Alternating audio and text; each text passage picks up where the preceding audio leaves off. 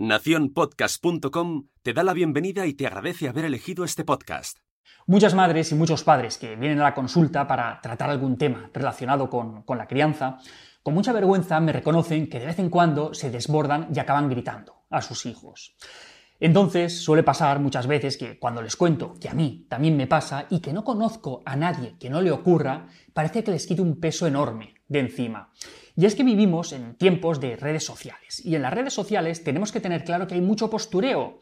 Madres y padres perfectos, ideales de la muerte, que siempre actúan bien, que tienen una respuesta súper ingeniosa para todo, que aprovechan cualquier situación para sacar aprendizajes súper significativos. Y ojo, por supuesto, que nunca gritan y nunca pierden los nervios. Parece que siempre lo hacen perfecto y hablan como en los libros, con diálogos perfectos, llenos de... No. La realidad no suele siempre ser tan pulcra y tan pulida. Vamos a ver.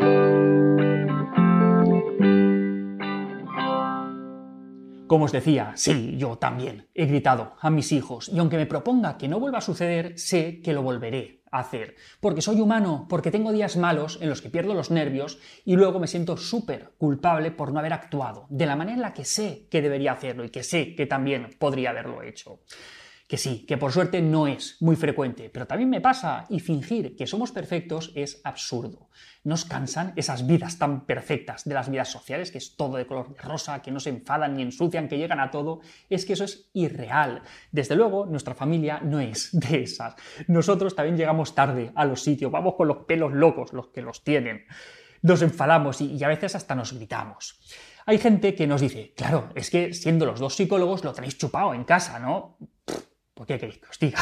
Para algunas cosas sí, pero para muchas otras no. Está claro que siendo los dos psicólogos, pues tenemos unos conocimientos que nos pueden ayudar a no meter la pata en, en según qué cosas. Pero es que esto tampoco es garantía de nada.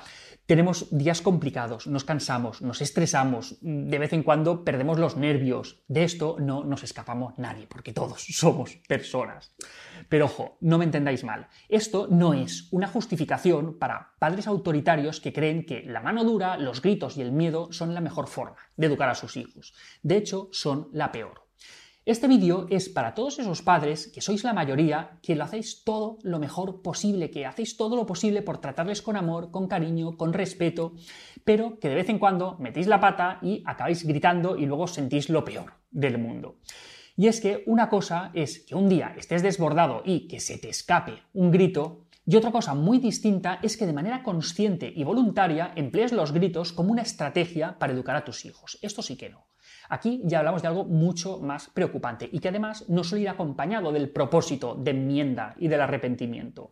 Esta actitud es la que de verdad daña a los hijos. Y es que gritar a los hijos es eso, es un error, es una metida de pata que implica que hemos perdido el control.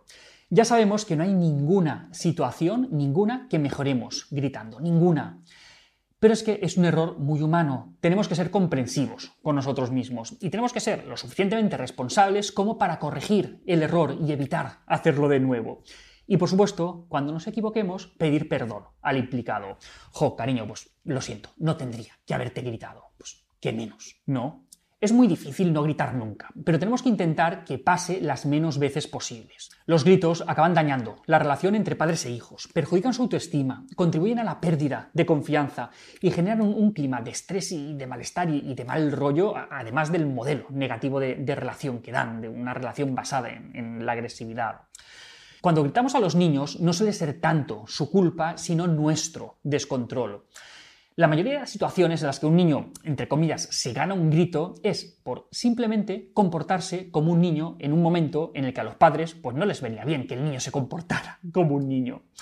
Esto suele pasar especialmente al final del día, cuando vamos con prisas, cuando estamos cansados, cuando estamos enfadados, cuando nos sentimos juzgados. ¿Y podemos hacer algo para que esto no pase? Bueno, pues podemos hacer algo para minimizar las veces en las que pasa. Ponernos en el lugar de los peques ayuda a bajar un poco el nivel de tensión y ayuda a recordar que no se van a comportar así para desafiarnos, sino simplemente porque son niños. Ser conscientes de nuestras propias emociones y de nuestros propios estados internos también hace falta si queremos gritar menos. Los días en los que estamos especialmente cansados o especialmente nerviosos deberíamos bajar el nivel de exigencia y ser más tolerantes con los niños, ya que la probabilidad de acabar todos de mala leche es bastante alta. Y es que una misma conducta va a tener respuestas muy diferentes por nuestra parte en función de cómo nos encontremos. Y sobre todo, para gritar menos ayuda mucho a ajustar las expectativas. Los niños son movidos, son inquietos, van a la suya, no obedecen a la primera. Es esto de obedecer a la primera es un mito.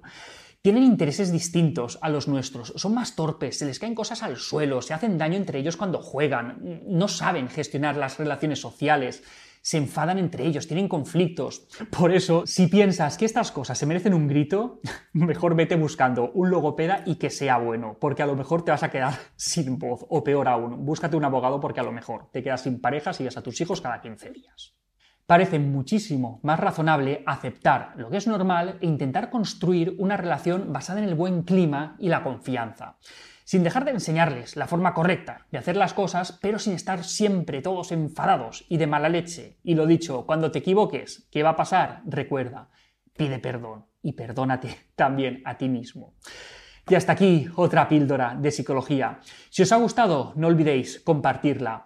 Tenéis muchos más libros y artículos en el canal de YouTube y en albertosoler.es. Y en todas las librerías nuestro libro Hijos y Padres Felices. La semana que viene, más píldoras. Un saludo.